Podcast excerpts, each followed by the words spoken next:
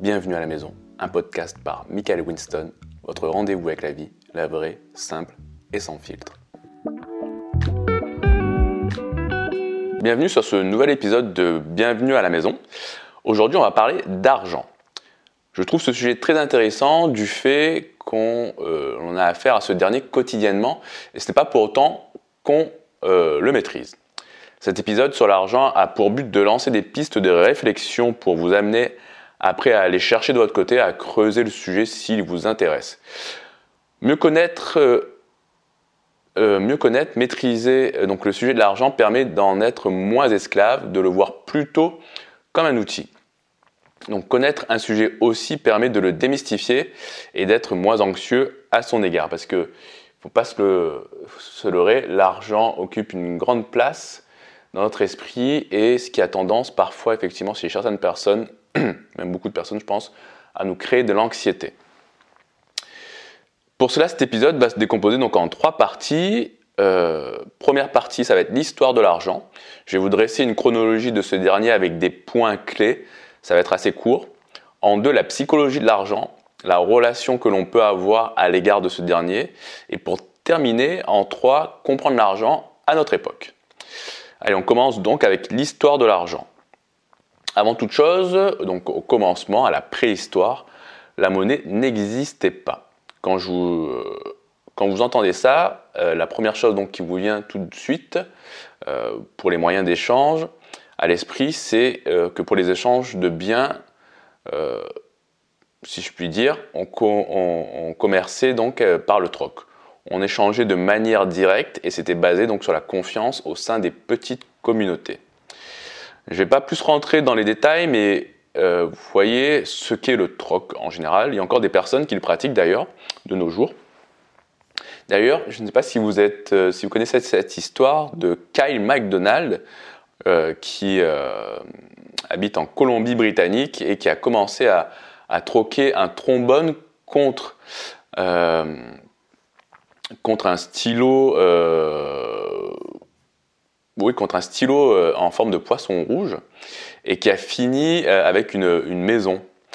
bon, on a quand même vite abandonné le troc hein, pour passer à quelque chose qui facilitait plus les échanges commerciaux. Mais euh, vous voyez, euh, si effectivement, si on se prend au jeu par rapport effectivement à, à, à, cet individu qui est Kyle McDonald de, nos jours, il y en a encore, je pense, qui, euh, qui tentent un peu, euh, qui se dans le jeu. et bon, on finit pas tous avec une maison, bien évidemment. Mais je trouvais ça, cette histoire assez intéressante pour illustrer, illustrer le troc. donc, Revenons-en à nos moutons. Euh, donc, pour faciliter les échanges commerciaux, euh, on a abandonné le troc parce que la caractéristique principale du troc est ce que l'on appelle la double coïncidence des besoins. Cela signifie que si l'on veut échanger 14 pommes contre une poule, il faut absolument trouver quelqu'un qui veuille bien échanger sa poule contre 14 pommes, ou moins. Il est parfois compliqué de mener à bien son échange si personne n'a besoin de pommes, s'il devient lourd de porter les pommes ou si les pommes pourrissent avant de trouver un partenaire de troc. Donc la monnaie permet de régler ces problèmes. Ensuite, l'argent avant l'argent. Avant l'avènement de la monnaie, il y a des petits objets tels que les coquillages coris, qui, euh, les coquillages coris, qui étaient utilisés pour les échanges commerciaux. En Mésopotamie, ce qui avait de la valeur aussi et que l'on utilisait pour les transactions, c'était de l'orge. L'orge avait une valeur intrinsèque et était aussi une unité de mesure. J'ai aussi entendu dans un podcast, toujours en Mésopotamie, toujours sur la Mésopotamie, que pour payer euh, des marins, il me semble qu'on les euh, rémunérait en bière ou on leur donnait aussi euh, des vêtements. Ensuite, l'empire des pièces de monnaie. Apparemment, ça commence donc à l'Antiquité. Alors bien évidemment, les historiens ne sont pas forcément, ne sont pas tous d'accord. Alors moi, je suis pas du tout historien. je suis allé faire des recherches justement euh, sur le sujet de l'argent et, son histoire. Et donc il est apparu que les historiens ne sont pas forcément tous d'accord. mais en tout cas, ce que j'ai trouvé, donc là, ce que je vous partage, apparemment la monnaie donc est apparue euh, vers l'Antiquité et la création des premières pièces de monnaie. On ne sait pas trop à qui l'attribuer, mais les historiens ou archéologues ne sont pas forcément d'accord. Donc, on peut dire que tout commence au début du 7e siècle avant notre ère, en Lydie. Donc, c'est l'actuelle Turquie. C'est là que pour la première fois, les paiements se font avec une monnaie fabriquée avec des globules d'électrum. Alors, les globules d'électrum, c'est un alliage naturel d'or, 40%, et d'argent, 60%, pratiquement inaltérable et obtenu par la fonte des pépites trouvées dans le fleuve Pactol. Alors, petit aparté, euh, je ne sais pas si vous savez euh, justement euh, d'où vient cette expression on a touché le pactole. Alors, selon la légende, ça vient donc du roi Midas qui a accueilli un ivrogne qui, suivait une procession du, dieu Dionysos. Et il a accueilli, enfin, cet ivrogne s'est retrouvé devant son palais et donc euh, dans le palais de Midas, du roi Midas. Et le roi Midas donc l'a accueilli.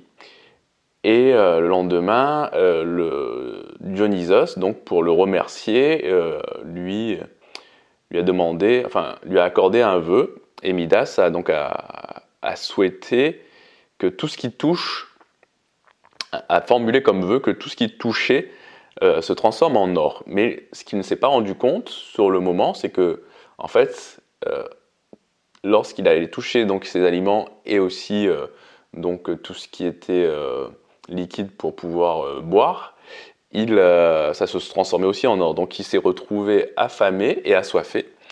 Et donc il a demandé à Dionysos de lui retirer ce, ce, souhait, ce don, si je puis dire.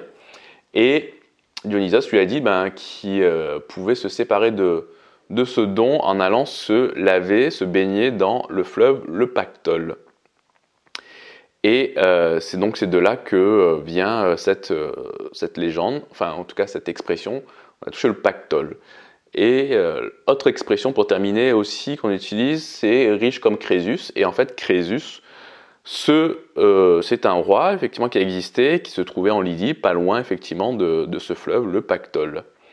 Euh, qui, était riche euh, visiblement euh, en poussière aurifère. Donc, donc cet alliage, on revient à cet alliage naturel d'électrum qu'on trouvait donc dans le fleuve le Pactole. L'arrivée de la monnaie permet ainsi à chacun de connaître la valeur de n'importe quel objet d'après un repère unique.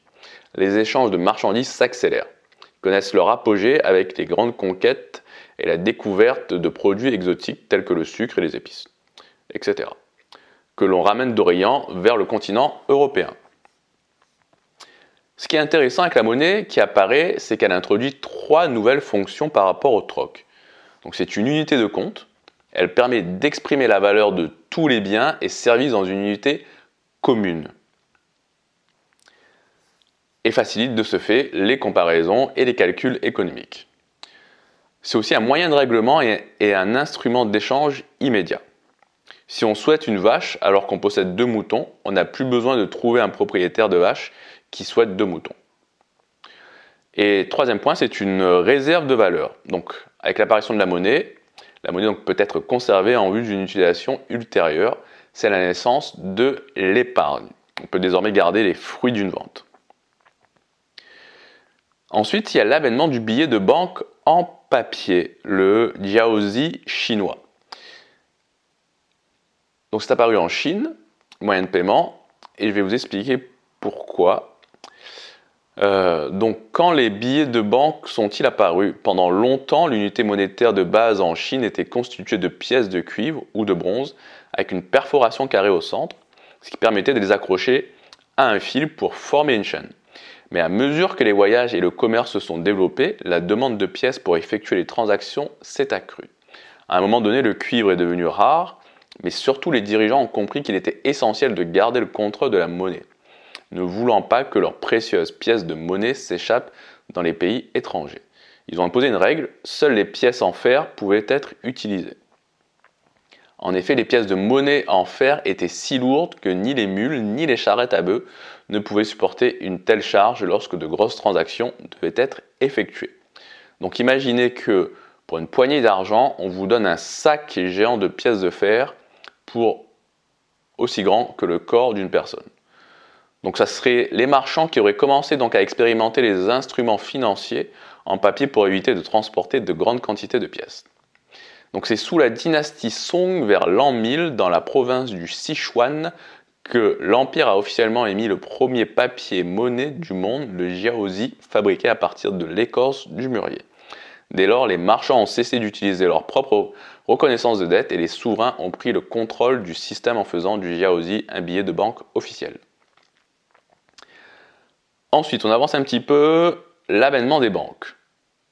Au milieu du XIIe siècle, les pouvoirs religieux et militaires finissent par perdre le contrôle des échanges commerciaux, laissant la main à une nouvelle classe de marchands et de financiers. Cependant, les attaques de convois deviennent trop fréquentes, les échanges économiques qui exigent d'être menés de manière sûre et rapide ne peuvent plus se faire dans de bonnes conditions.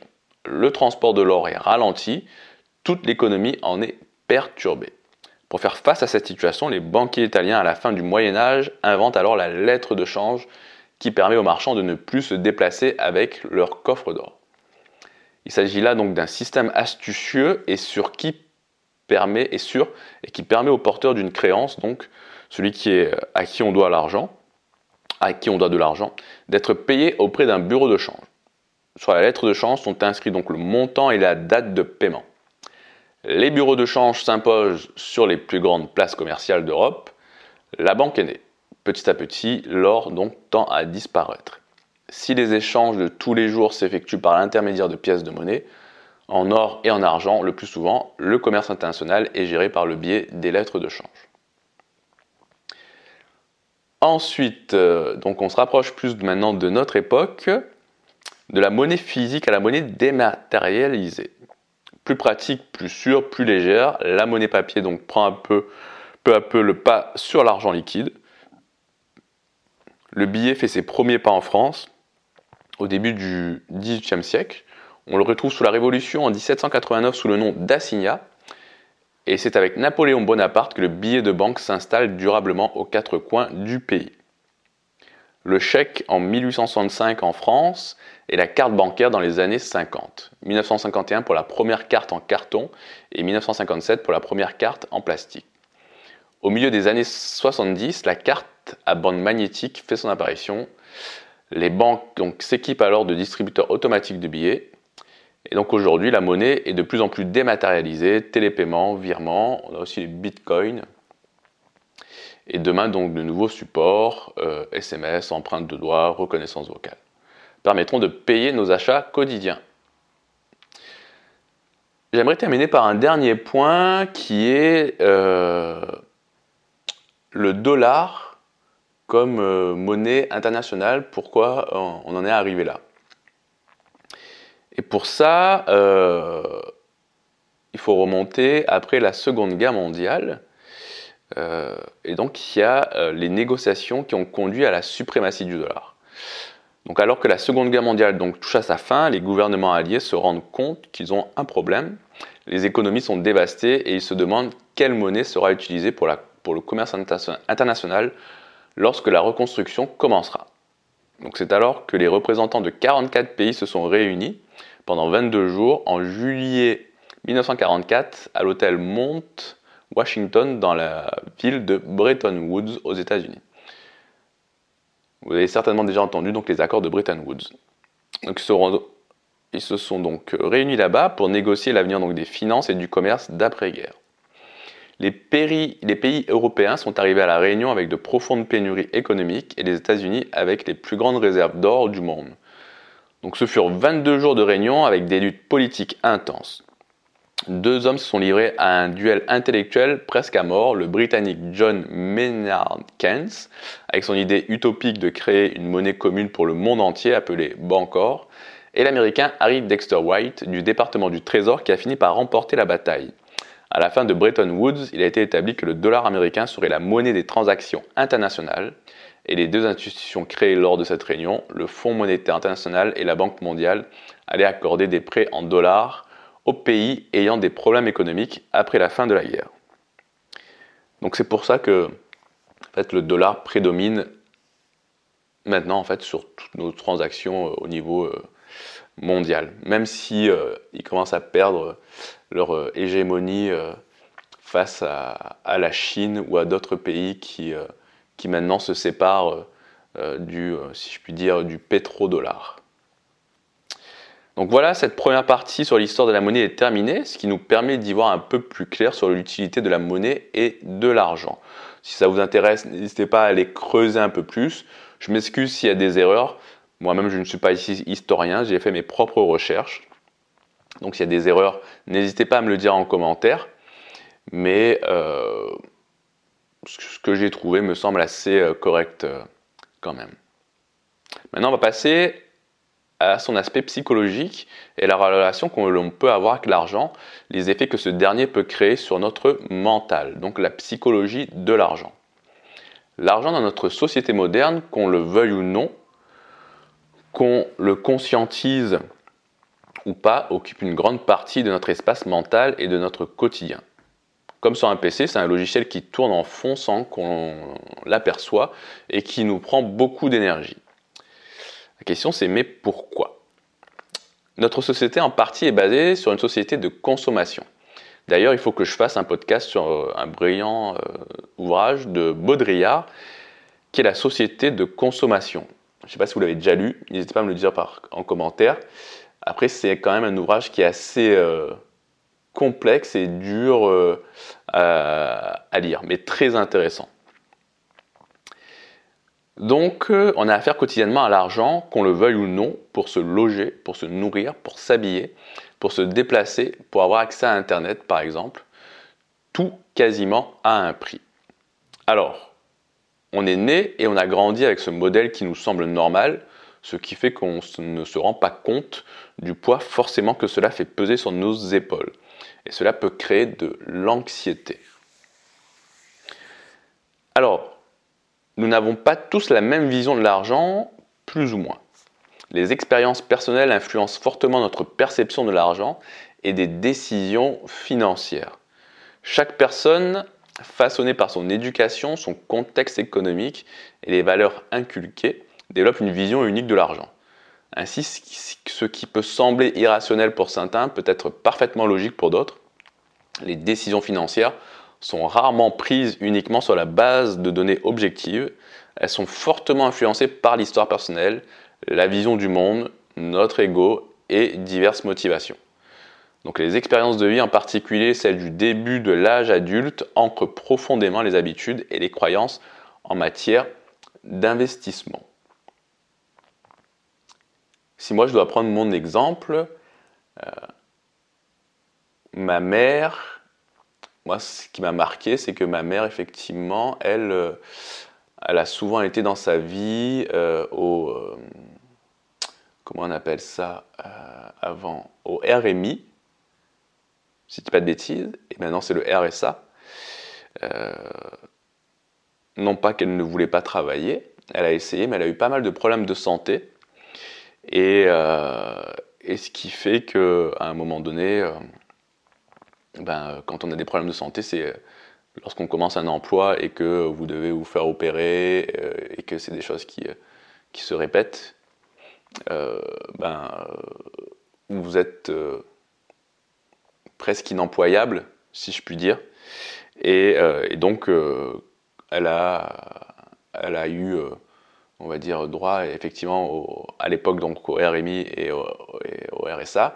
Et c'est euh, c'est pas quelque chose de, donc, facile quand effectivement on bénéficie des aides sociaux à vivre, bah, parce que euh, la société dans laquelle on vit euh, suscite, enfin, comment je puis dire, fait naître en nous des désirs de vouloir toujours plus et une vie meilleure. Et euh, je ne sais pas si c'est votre cas, si, euh, si, vous, euh, si vous galérez à trouver du travail ou si même maintenant, apparemment, enfin apparemment maintenant, même quand on touche le, SMIC ou un peu plus, avec l'inflation, le niveau de vie qui a augmenté, c'est quand même assez compliqué de joindre les deux bouts pour, pour certaines familles, pour beaucoup de personnes apparemment. Et cette situation est marque énormément quand on est passé dedans. Moi, ça m'a marqué, en tout cas. et euh, ça m'a donné une motivation pour justement euh, ne pas euh, être dans cette situation-là et avoir le plus d'argent possible, gagner le plus d'argent possible justement pour d'une part ne pas manquer, ben, pour avoir toujours le, frigo plein, si je puis dire, pouvoir toujours avoir un toit au-dessus de la tête, parce que ce qu'on ne se rend pas forcément compte quand on n'a pas été dans cette situation, c'est que c'est très compliqué pour se loger. Euh, euh, et, ensuite aussi, ben, pour pouvoir quand même, une fois que ces deux points-là qui sont très importants euh, sont couverts, ben, pouvoir se faire plaisir. Et aussi que ma famille ben, ne manque de rien et et qu'elle ne se retrouve pas dans cette situation, qui crée énormément d'anxiété et, euh, peut mener euh, euh, à la dépression.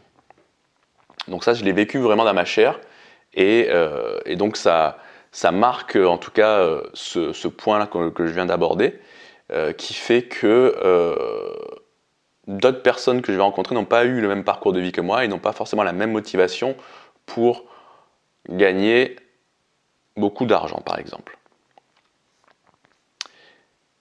Ce qui nous amène au fait que l'argent donc, est chargé aussi euh, de connotations morales fortes, influençant notre euh, bien-être financier. Par exemple, on souhaite tous plus de confort que l'on peut acquérir en ayant plus d'argent. Mais parfois, ce qui peut bloquer les gens sur le fait de réussir à gagner aussi plus d'argent, c'est que consciemment ou inconsciemment, ils pensent que s'enrichir, c'est mal, que cela est forcément au détriment des autres, ce qui peut être un gros frein. Et ça, on le voit, euh, la guerre qu'il peut y avoir entre salariés et, euh, les dirigeants ou les patrons, euh, qui est un fossé au niveau effectivement des, euh, des croyances qui peut amener à euh, euh, bah, avoir une scission justement au sein de l'entreprise, parfois à, à, raison. Et, mais ce qui, ce qui est assez frappant pour moi en tout cas, c'est que ça manque de communication. Et, et que donc, souvent quand on est salarié, on a tendance à voir euh, notre patron ou ceux qui dirigent comme des personnes qui euh, déjà bien souvent gagnent beaucoup d'argent, ce qui n'est pas forcément le cas, tout dépend des entreprises, et qui sont des personnes aussi qui sont euh, mauvaises, et qui sont pas forcément, ce n'est pas forcément le cas. Euh, et euh, quand on est euh, patron, bien souvent aussi, alors c'est, je ne veux pas tomber dans les généralités, mais on a une telle mentalité de je veux me dépasser, je veux gagner un maximum d'argent et pour moi ça passe par travailler énormément, qu'on a tendance à voir le monde comme l'on est et que bien souvent on voit nos, euh, nos euh, salariés ou les salariés comme des, euh, des, feignants qui ne veulent pas en faire plus ou qui ne veulent pas gagner plus d'argent entre guillemets. Donc il faut faire attention à toutes ces, à toutes ces connotations. Donc j'arrête de digresser là-dessus donc sur ce point-là, que l'argent euh, est chargé de connotations morales fortes, ça va nous amener à, la perception de la richesse, qui est assez intéressante aussi. Les gens passent beaucoup de temps à réfléchir sur comment gagner plus d'argent, tout en enviant ou en méprisant ceux qui en ont beaucoup, ce qui illustre effectivement ce que je viens de dire auparavant entre la scission qu'il peut y avoir entre les salariés et les dirigeants, et ceux qui gagnent plus d'argent. Et il y a un livre très intéressant aussi qui aborde un concept qui peut expliquer le fait que l'on envie notre voisin, c'est Je vois Satan tomber comme l'éclair de René Girard. Dedans, il aborde la théorie du désir mimétique. Ouvrage très intéressant, pareil, où il faudrait que je fasse un podcast dessus, parce que je trouve cette théorie très intéressante qui pourrait effectivement donner des clés, nous amener à avoir une meilleure compréhension justement de nos désirs et ne pas nous faire piéger par eux. En tout cas, c'est donc un, c'est un piège dans lequel on se fait facilement avoir. Le statut social dans notre société est très valorisé. Le but, c'est de s'élever socialement, ce qui peut créer de la jalousie, mais aussi donc de l'anxiété. Il y a aussi des stéréotypes liés à l'argent, tels euh, qu'il faut donc travailler dur pour le mériter, ce qui peut encore une fois conditionner les gens et altérer leur relation avec l'argent. Donc le but de ce podcast, c'est aussi de vous donner des clés pour avoir une relation plus saine avec l'argent. Moi, je le considère comme un outil et je veux réussir à le mettre à mon service, à ne pas être esclave de ce dernier. Pour cela, donc, il y a des pièges à éviter dans la quête de toujours vouloir plus d'argent, plus de confort, il faut réussir à se dire, à définir lorsque l'on en a assez, que ce que l'on possède nous suffit. Et ça, c'est très dur. Parce que comme je vous le disais, on est toujours là dans notre société, notamment via pub, à nous inciter à vouloir toujours plus et à nous mettre dans la tête qu'en fait on mérite toujours plus. Donc si je prends mon exemple, moi, j'ai une maison de plus de 100 mètres carrés avec un jardin de 800 mètres carrés, deux voitures, une moto et donc plein d'autres objets. Si je gagne plus d'argent, le but sera de réussir à résister à ne pas le dépenser pour acquérir plus. Parce que objectivement, ce que j'ai suffit largement pour l'utilisation que j'en ai au quotidien et pour le confort qu'il m'apporte. C'est pour ça qu'il est important de ne pas tomber dans le piège de la comparaison sociale et de maintenir un mode de vie inférieur à ses moyens pour éviter de tomber dans le piège de toujours vouloir plus. Il est important de faire la distinction entre devenir riche et le rester. Bien souvent, on a toujours tendance, en général, à aligner son niveau de vie par rapport à euh, notre salaire, à ce que l'on gagne. Et ça, c'est un piège. Et même, bien souvent, il y a des gens qui, effectivement, qui, en fait, euh, finalement, par le biais des crédits, dépassent euh, et bien au-delà au niveau de leur niveau de vie, de leur train de vie par rapport à ce qu'ils gagnent. Gagner de l'argent nécessite de prendre des risques et d'être optimiste, tandis que le maintien de la richesse demande prudence, humilité et frugalité. Donc c'est réussir à faire cette distinction qui va vous mener à la liberté comme la plus grande récompense que l'argent puisse offrir. Cette liberté se manifeste dans la capacité de faire ce que l'on veut, quand euh, l'on veut avec qui on le souhaite. Plus que le salaire, la taille de la maison ou le prestige du travail, avoir le contrôle sur son temps et ses actions est ce qui contribue le plus au bonheur. L'argent offre cette indépendance et autonomie permettant de vivre la vie selon ses propres termes. Ce qui nous amène au fait que la vraie richesse n'est pas visible. Elle réside dans les économies et les actifs non dépensés, plutôt que dans les possessions ostentatoires. Et bien souvent, en fait, on croise des personnes qui, euh, comme ça, n'ont pas l'air d'avoir beaucoup d'argent, parce qu'ils n'ont pas une grosse voiture. Bien souvent, quand même, ils ont euh, euh, soit un bel appartement ou une belle demeure, mais euh, sur eux, ils n'ont pas effectivement d'objets ostentatoires. Moi, j'en ai croisé quelques-uns dans ma vie, enfin des personnes où on n'aurait pas du tout dit qu'effectivement ils avaient beaucoup d'argent et pour le coup, ils, étaient, ils étaient bien au niveau du compte en banque, si je puis dire. Donc gardez en tête la différence entre être riche, souvent visible à travers des biens coûteux, et être riche qui est caractérisé par des actifs non consommés et la capacité de choisir de ne pas dépenser. L'épargne personnelle et la frugalité sont des éléments clés pour contrôler ses finances et bâtir de la richesse. Dépenser moins et être satisfait avec moins peuvent augmenter considérablement l'épargne et offrir une flexibilité financière permettant des choix de vie plus alignés avec les valeurs personnelles et les passions. Donc si vous arrivez effectivement à épargner et euh, ce qui peut vous amener à un moment donné à être beaucoup plus serein et à vous dire peut-être, ok, là je peux lever le pied, je peux prendre un peu plus de temps et justement aller euh, développer, aller rechercher euh, des choses qui vous font vraiment plaisir et dans lesquelles vous épanouissez, telles que des passions. Par exemple, moi, euh, j'aimerais plus approfondir l'apprentissage de la musique par le biais de la guitare, le chant et du piano et des percussions. Et ça demande pas mal de temps. Euh, et, je ne l'ai pas forcément parce que, euh, ben, euh, comme tout le monde, je dois travailler pour justement réussir à avoir un salaire et, et, épargner justement pour pouvoir après me dire ben, je suis beaucoup plus libre au niveau de mon temps pour pouvoir m'investir là-dedans. En conclusion, l'argent est un élément central et omniprésent dans notre société moderne, influençant profondément notre quotidien et notre psychologie.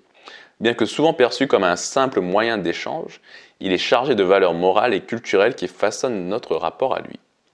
La quête de richesse peut conduire à des pièges de comparaison sociale et à des désirs insatiables. Mais il est crucial de reconnaître, quand on en a suffisamment, et de chercher un équilibre entre l'acquisition de richesse et la préservation du bien-être personnel.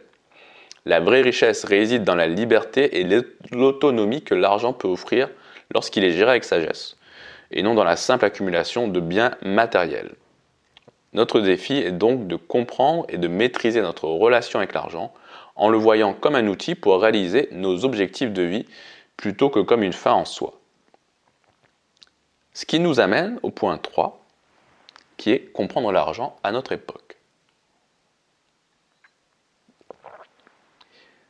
J'ai décidé de prendre quatre termes, quatre sujets qui me semblent importants de connaître pour mieux comprendre le fonctionnement de notre économie, qui sont donc la création de la monnaie, l'inflation, la mondialisation et la dette. Alors on va passer rapidement sur ce troisième point, qui après effectivement si ça vous intéresse comme l'histoire de l'argent, comme tout euh, le reste du podcast et même la psychologie, je vous invite vraiment à aller creuser ces points, ce qui permet en fait une meilleure compréhension ben, lorsqu'effectivement on va aborder ces sujets dans l'actualité telle que l'inflation, donc on en parle énormément, mais bien souvent finalement on ne sait pas d'où vient l'inflation et euh, toutes les forces et les, euh, qui se jouent euh, au niveau mondial aussi et qui influencent énormément l'économie et qui après retombent en fait sur nos épaules et peuvent finalement, lorsqu'on ne comprend pas tous ces termes et pourquoi en fait ils sont en place, bah, ça peut créer de l'anxiété. Et mieux comprendre, finalement, permet parfois de nous en libérer de cette anxiété. Donc la création de l'argent implique plusieurs processus et entités, principalement les banques centrales et les banques commerciales. Donc création par les banques centrales, les banques centrales émettent de la monnaie fiduciaire, comme les billets et les pièces. Cette monnaie est souvent appelée monnaie de base ou monnaie centrale. Lorsque les banques centrales injectent donc de l'argent dans le système bancaire, par exemple en achetant des actifs ou en prêtant de l'argent aux banques commerciales, elles augmentent la base monétaire. Création par les banques commerciales. Donc les banques commerciales créent de l'argent par le processus de prêt. Donc lorsqu'une banque accorde un crédit, elle crée un dépôt dans le compte du bénéficiaire, augmentant ainsi la quantité d'argent dans l'économie. Par exemple, nous on a fait un prêt pour acheter notre maison. La banque nous a crédité l'argent qu'on a utilisé ensuite effectivement pour acheter la maison.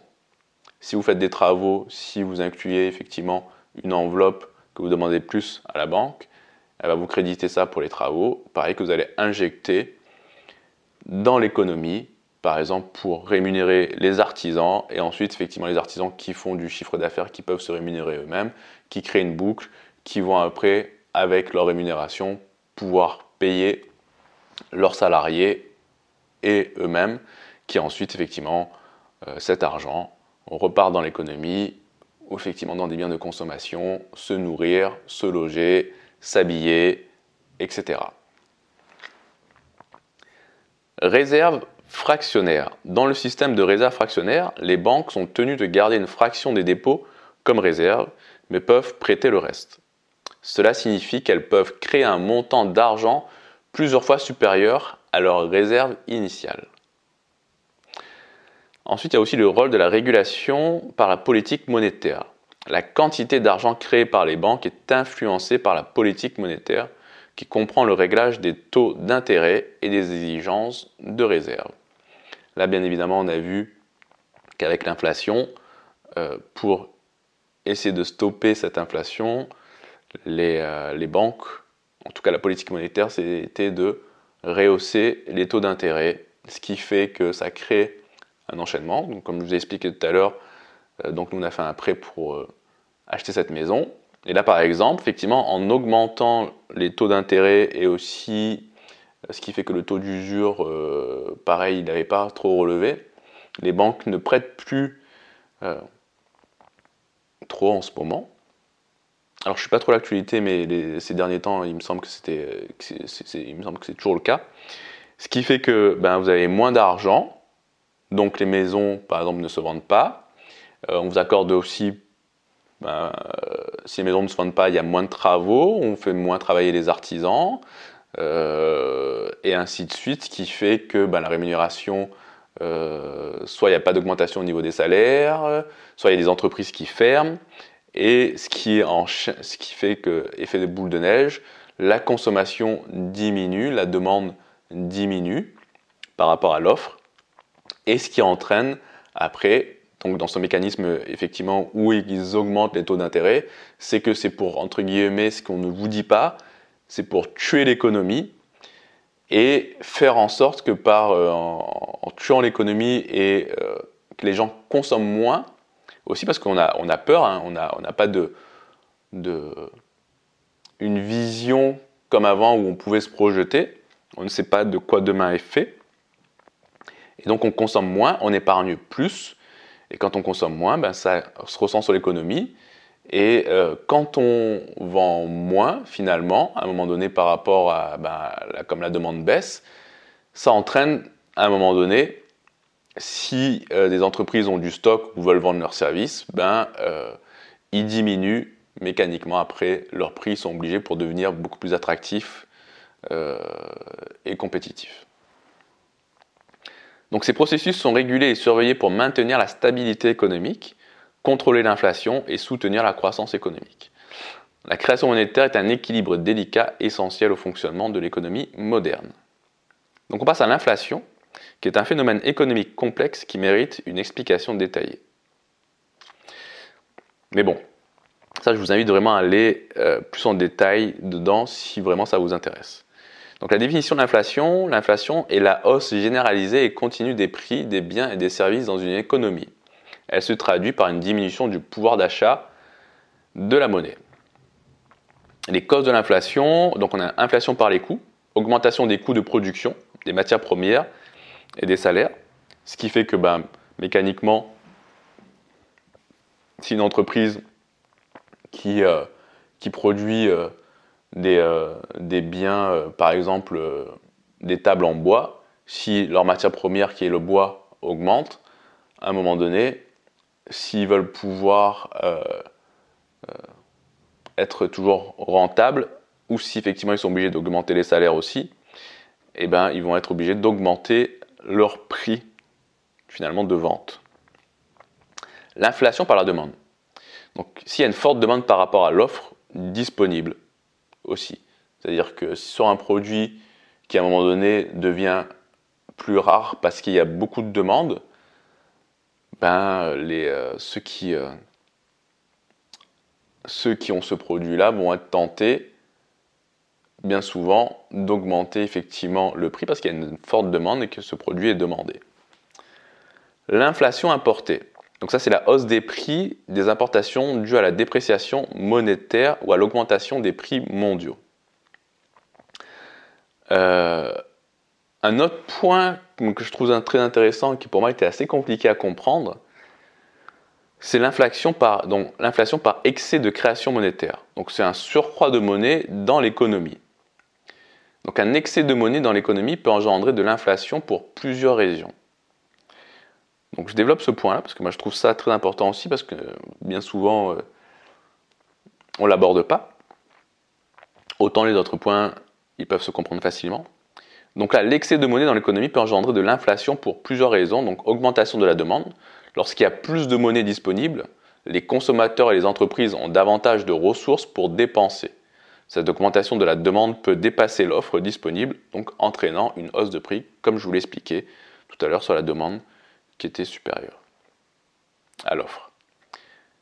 Diminution de la valeur monétaire. Avec plus de monnaie en circulation, la valeur de chaque unité monétaire peut diminuer. Si les gens perçoivent que l'argent vaut moins, ils peuvent augmenter les prix pour maintenir la valeur réelle de leurs biens ou services. Ça peut créer aussi donc cet effet pervers de l'attente inflationniste. Si les agents économiques anticipent une inflation future due à l'excès de monnaie, ils peuvent augmenter les prix en prévision, créant ainsi une prophétie autoréalisatrice. Et puis donc aussi, dernier point, avoir une perte de confiance. Un excès de monnaie peut également éroder la confiance dans la monnaie elle-même, poussant les prix à la hausse alors que les gens cherchent à se protéger contre la dévaluation de la monnaie. Donc il y a aussi des conséquences, donc, comme vous l'avez compris, de l'inflation sur l'économie. Euh, l'inflation, d'une part, peut stimuler la croissance ou si donc elle est trop élevée, causer des déséquilibres. Et donc sur les individus, réduction du pouvoir d'achat, impact sur l'épargne et les investissements. Euh, après, bien évidemment, c'est un sujet, comme je vous l'ai dit, qui mérite d'être euh, plus développé et je vous invite donc à faire des recherches là-dessus. On passe donc à la mondialisation. Donc maintenant, tout le monde connaît euh, ce terme et, ce mot, mais euh, on n'a pas forcément conscience de ce que cela représente sur l'économie à notre échelle.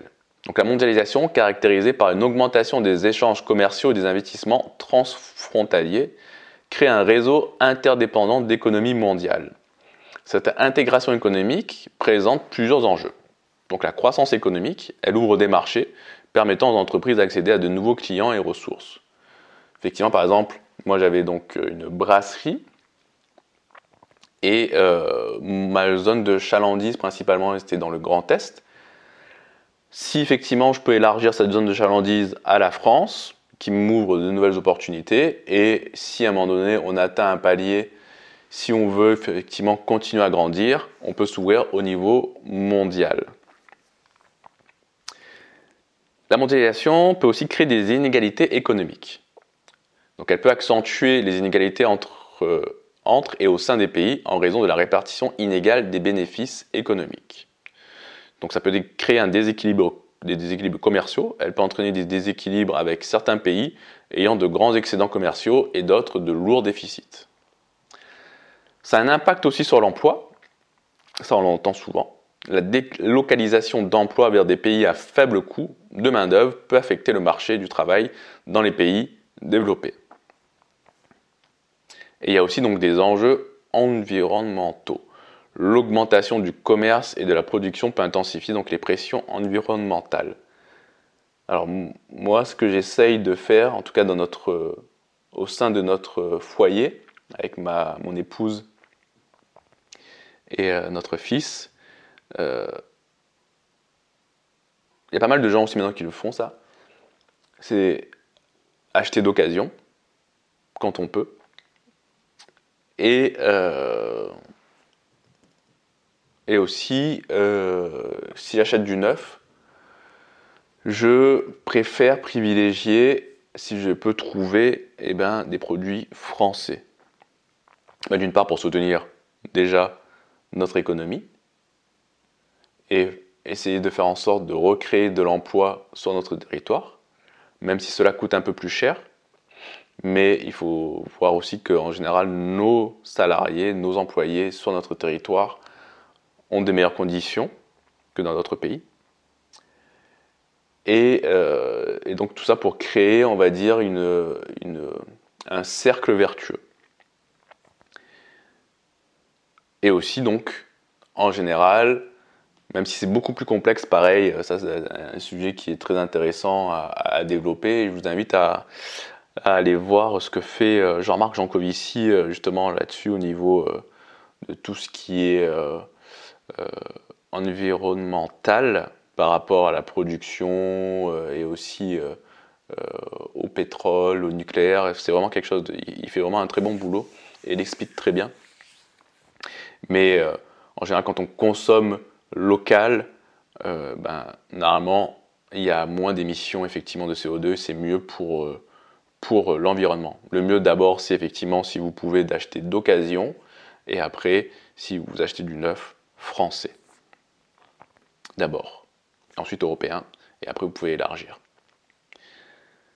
Et euh, donc aussi au niveau des normes de travail, donc les différences de réglementation du travail entre les pays peuvent mener à des abus dans les pays moins régulés. Tout de suite, le premier exemple qui me vient en tête, c'est euh, comment sont traités, euh, rien qu'au niveau européen, les, ceux qui travaillent chez Ryanair. Si on parle d'aviation, comparé à d'autres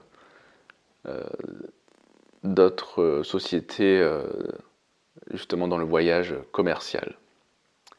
Donc la mondialisation nécessite donc une gestion attentive pour maximiser ses bénéfices tout en atténuant ses effets négatifs. Pareil donc, si ça vous intéresse, n'hésitez pas à, aller faire vos recherches et développer ce sujet. Et on arrive au dernier point, qui est la dette. La dette publique. C'est pareil, ça on entend souvent parler, ce qui peut nous créer de l'anxiété et on ne le comprend pas très bien. Alors je vais essayer d'être assez clair sur ce point. Donc la dette publique, on en parle beaucoup, mais comment ça marche? Donc la dette publique, c'est l'addition de tous les emprunts contractés par l'État et par les autres administrations publiques comme la sécurité sociale ou les collectivités locales. Le problème, c'est que l'État est en déficit depuis des années, donc une quarantaine d'années, c'est-à-dire que les recettes fiscales ne suffisent pas à couvrir le fonctionnement de ce dernier. Donc la dette augmente d'année en année. Le problème, c'est que les emprunts contractés sont faits auprès de banques privées qui accole à ce dernier des intérêts. Donc on se retrouve à payer, en plus de l'emprunt contracté, une somme qui est générée par les intérêts et qui ne sert aucunement à alimenter le budget de l'État. Et là, vous vous dites, mais comment fait-on pour payer ces intérêts si nous sommes en déficit chaque année? Ben, En fait, on emprunte de nouveau pour pouvoir payer les intérêts. Donc l'État en rajoute à sa dette. Ces intérêts, c'est ce que l'on appelle la charge de la dette et c'est ça le vrai coût de la dette, parce que autant l'argent que l'on va emprunter pour faire tourner tout ce qui est santé, éducation, sécurité ou les collectivités locales, ça a une utilité, autant le, la charge de la dette, ça pour le coup c'est de l'argent qui part, mais totalement pour rien. Et donc c'est ça qu'il faut garder en tête, le vrai coût. Donc, il y a de l'argent qui est utile pour effectivement nos écoles et nos hôpitaux et les routes. Et l'autre garde le bien en tête quand on nous harcèle effectivement en nous disant ben, la dette publique, on est en déficit, que on paye des intérêts, qu'on a fait un cadeau aux banques privées. Et moi, je trouve ça vraiment euh, ben, très, très compliqué à vivre et que euh, ben, on fait reposer ça en fait sur nos épaules, ce qui a tendance à créer encore une fois de l'anxiété. Mais quand on, apprend ça et qu'on effectivement on comprend comment le système fonctionne, ben, je trouve que ça libère un petit peu. Voilà, j'ai terminé sur ces quatre points-là. Donc en conclusion, l'argent est omniprésent dans notre société il influence fortement notre quotidien et notre psychologie. Bien que souvent vu comme un simple moyen d'échange, il est chargé de valeurs morales et culturelles qui façonnent notre rapport à lui. Reconnaître quand on en a suffisamment et chercher un équilibre entre acquisition de richesses et préservation du bien-être personnel est crucial. Mais aussi au niveau politique, bien connaître tous les mécanismes pour pouvoir justement nous en libérer. Donc la véritable richesse réside dans la liberté et l'autonomie que l'argent peut offrir lorsqu'il est géré avec sagesse. Le défi est de comprendre et maîtriser notre relation avec l'argent en le voyant comme un outil pour réaliser nos objectifs de vie, plutôt que comme une fin en soi. J'espère que cet épisode vous a plu. Merci de l'avoir écouté. Je vous invite vraiment à aller creuser ce sujet de l'argent pour justement vous en libérer, mieux le comprendre et pour qu'il vous crée moins d'anxiété si c'est le cas. Je vous dis à bientôt. Et voilà, vous êtes resté avec nous jusqu'à la fin de cet épisode de Bienvenue à la maison. Un grand merci pour cela. Merci de le partager autour de vous et de mettre une note 5 étoiles avec un gentil commentaire. C'est ce qui me fait ressortir dans les classements. C'est un petit geste pour vous, mais cela signifie beaucoup pour moi. Enfin, si vous cherchez un accompagnement personnalisé pour un projet entrepreneurial ou tout autre défi, je suis là pour vous aider à concrétiser vos rêves. Contactez-moi et ensemble, travaillons à atteindre vos objectifs. À bientôt.